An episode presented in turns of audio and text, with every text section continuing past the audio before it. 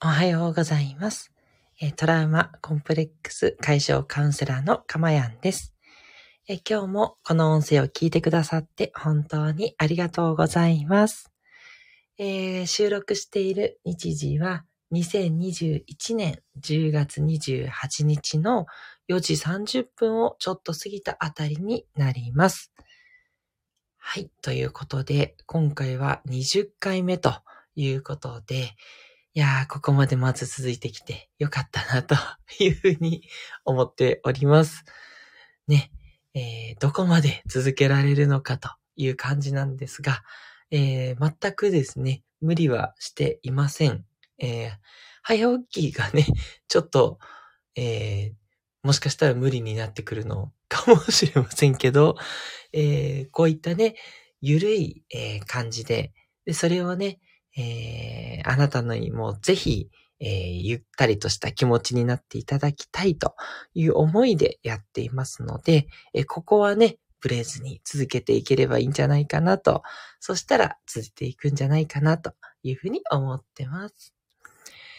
はい。今回のテーマですが、腹をくくった方が楽になるというテーマでお話をしていきたいというふうに思います。えーまず、えーあなたは今腹をくくってますでしょうか？というね。そういう聞き方をすることでないですね。なんか言ってて日本語なんだけど違和感がみたいな 感じですけれども、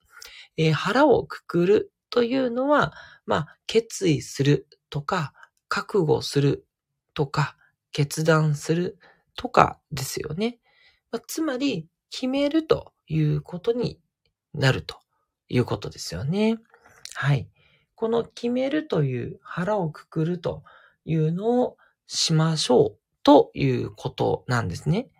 なんでかっていうと楽になるからなんですよ。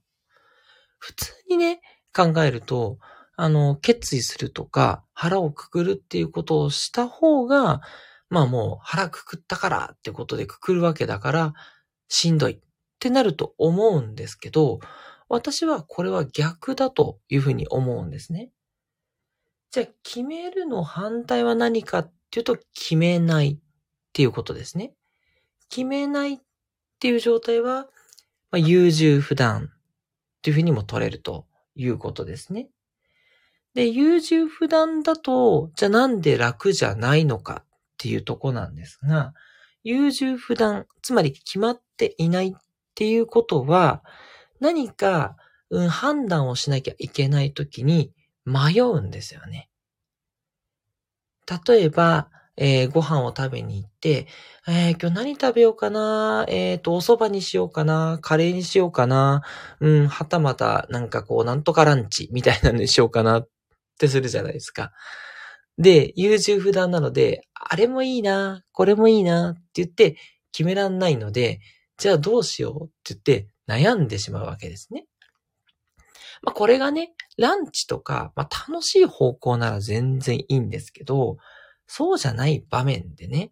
うん、悩むっていうことが出てくるとなかなか大変なわけですよね。まあ、例えば、あのー私の話ですと、まあ、子供がね、まだちょっとちっちゃかったりしますので、まあ、よく熱出したり、まあ、風邪ひいたりとかよくあるわけなんですよ。で、そういった時に、あの、私の場合、共働きなので、じゃあその子供をどっちが連れて行くのか、どっちが仕事をちょっと休んだりとか、あの、半分お休みもらうとかして連れて行くのかとかね、そういうことがね、議論になるわけですよ。で、この時に、えっ、と、今日の仕事の忙しさからして、うーん、どうかな休めるかないや、休めるの方がいいか。いや、休んだらでもやっぱりちょっと遅れちゃったら大変かないやいや、でも子供の面倒見ないとな、みたいなね、感じで、ぐじぐじぐじぐじ悩むという。まあ、これがこういう優柔不断っていうような状況だと思うんですよね。だこのやっぱり優柔不断な状況だと、まあ、ね、今の例、確かになかなか状況にもよるし、仕事の状況にも子供のね、調子の悪さにもよるから難しいんですけど、やっぱそこをある程度線を決めておく。うん。こういう時はこう判断しようというふうに腹をくくっておくっていう感じなんですね。うん。これをやっておくとすごく楽になります。えっと、私の場合は、もう基本的には、えー、妻の方にお願いするということにしています。ちょっと、えー、世の女性方から批判を受けそうなんですけど、もうそういうふうに決めてます。だけど、どうしても妻が、えー、対応できないことがあります。その時はもう私が潔く受けるという形にします。はい。まあ、その時に仕事がもし私の方が忙しければ、二人とも状況を伝えて、でも基本的にはやっぱり私の方が、えー、すみませんと言って、えー、休むなり、えー、何かしら策を取るというふうにも腹をくくっています。うん。そうするとすごくね、楽なんですよね。今までは、じゃあどっちが休むとか、どうする？じゃあこれ休んだら仕事にどう影響出る？みたいなね、ことをぐじぐじね、やってた時あるんですけど、こうある時、それがすごくしんどいっていうことに気づいたんですよね。なんでかなっていうふうに、えー、深掘りをしてったら、あ、自分は腹をくくれてないんだなと。もうこうしようって決めてないから、こんなに迷うし、しんどいんだなっていうことに気づいたんですよね。で、それからはもう決めてるので、あの、ポリシーというのか、判断基準というのかですね。もうそれが決まってるので、もうそれに従って動くっていうだけなんですよね。うん。だからこれも、ポリシーとか、あの、なんだろうな、決まってるんで、楽なんです。それに沿って動くだけだから。っていうことなんですね。なので、まあ、これどう見てもおすすめということで、もちろん、えー、あなたにおすすめしたい方法なんですが、じゃあ、腹をくくった方が楽だとかいいというのは分かってるのに、なんで腹がくくれないのかっていうところなんですけど、私が思うに二つ原因があるんじゃないかと思ってます。一つ目は、自分がは損をするのではないか。自分が損をするのではないかと考えているからじゃないかと思うんです。え、どういうことかっていうと、まあ、先ほどの例だと、子供の面倒を見るということと、自分が仕事に行く、行かないを天秤にかけるわけですが、もし子供の面倒を見たら、自分の仕事が遅くなって、もしかしたら上司に怒られるかもしれない。周りの人から子供がいるからってこう、ひいきされてるよねっていう目で見られるかもしれない。とか、そういうことを考えちゃうわけですね。で、逆に子供の面倒を見なかったら、妻に何か言われるかもしれない。うん。あ、そんなこともしてくれない冷たい父親だ、みたいなね、見方をされるとかね。どっちに転んだって、そういうちょっと嫌なね、え、ことが出てくるわけですよ。こういうね、嫌なことを、あの、私はよくリスクというふうに言ったりします。で、このリスクといったものが、え、どんなものがあるかって言ったことがよく分かっていない状況だと、やっぱりですね、自分がどんな損をするとか、どんな辛い目に遭うかっていうのがわからないので、腹をやっぱくくるのが難しくなってくるんですよね。うん。なので、おすすめなのは、これ、あの腹をくくるときに、どっちを取ったらどんなデメリットがあるのか、どんなリスクがあるのか。で、これを、えー、洗い出してしまうっていうのがおすすめですね。で、洗い出してしまって、で、そのリスクが受け入れられるかどうかっていうことをよくよく考えた上で、じゃあどっちが受け入れられるかって言ったところの、えー、なんだろうな、低そうな方にもう決めちゃうっていう感じですね。うん。そのリスク、嫌なことが、うん、それだったらもう受け入れられそうだな、こっちの方がっていう、えー、ものをですね、えー、選択していくといいなというふうに思います。例えば、さっきの例であれば、基本的にはやっぱり私は仕事を全うしていきたいっていう思いの方があります。まあ、あんまり最近その人の目がね、気になったりとかそういうのはないんですけど、ただ、自分が仕事を進めることで多くの人に貢献したい。それができないっていうことが私としてはちょっと歯がゆいところがあるので、基本的には妻になるべく、えー、子供をお医者さんにとか連れてくのはお願いして、私は仕事を一生懸命やるっていう方が、えー、いいというふうに思うんです。ただ、大事なのは家庭、当然家庭が大事なわけですから、その家庭の対応を妻がなかなかできない。妻の方がちょっと今は仕事が忙しくて難しいという時には、逆に心よく引き受けていかないと、要は妻にそっぽを向かれてしまうというリスクがあるわけですね。それはそれで嫌なわけですよ。なので、妻が SOS を出すとき、どう見ても妻が対応できないときは、もう進んで自分が対応するっていうふうに舵を切るんですね。一気に。うん。っていう、もう二つの状況を決めておくという感じなんですね。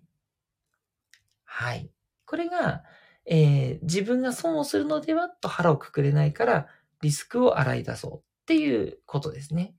これをやると、だいぶ腹をね、くくりやすくなると思います。で、もう一つは、えー、何かっていう問題っていうのは、えー、周りの人に嫌われるのではっていうことで腹をくくれないっていうことがあります。だからこう何かを、えー、決める、こうするって時に、えー、やっぱりこう、それを自分が選択すると、周りの人にね、嫌われちゃうんじゃないかなっていうふうに思っちゃうっていうことがね、あると思うんですよね。それでちょっとなかなか決められないっていう方もいるかもしれません。さっきもね、あの、会社の人にどう見られるかとか、妻にどう見られるか、みたいなこと、ちょっと言いましたけど、まあそういうところですね。で、ここは、やっぱりその、なんだろうな、他人に認められたいっていう、やっぱ他者承認が残っちゃってるとこうなるんですよね。なので、ちょっと今日はね、お時間もあるので、詳しくはお話しできないんで、またなんですけど、他者承認じゃなくて、自己承認をしましょうと言ったところがポイントになってきます。はい。あの、もちろんね、他者承認ってゼロにはできないんですよね。人間はやっぱり他の人と関わって生きていく生き物なので、その脈々と受け継いできた DNA から、やっぱどうしてもね、他の人から認められたいっていう気持ちをね、ゼロにはね、難しい。なかなかできないです。ね、悟りを開くお坊さんレベルじゃないかなと、個人的には思ってますので、なるべくね、自己承認によって小さくしていく。ただ小さくしていっても、やっぱり他者承認は残っちゃうんで、もしそれが残れば、残った他者承認っていうのは、あなたが大切にしている人だと思うんですね。もうどう頑張っても、上司には、好かれないと自分は辛いんだという人は、すごくね、仕事とかにプライオリティを置いてる人だと思いますし、どうしてもね、奥さん、もしくは旦那さんに認めてもらわないと生きていけないの、という人はですね、すごく家庭が大事。うん。もしくはその、ね、奥さん、夫、パートナーがすごく大事なんだと思うんですね。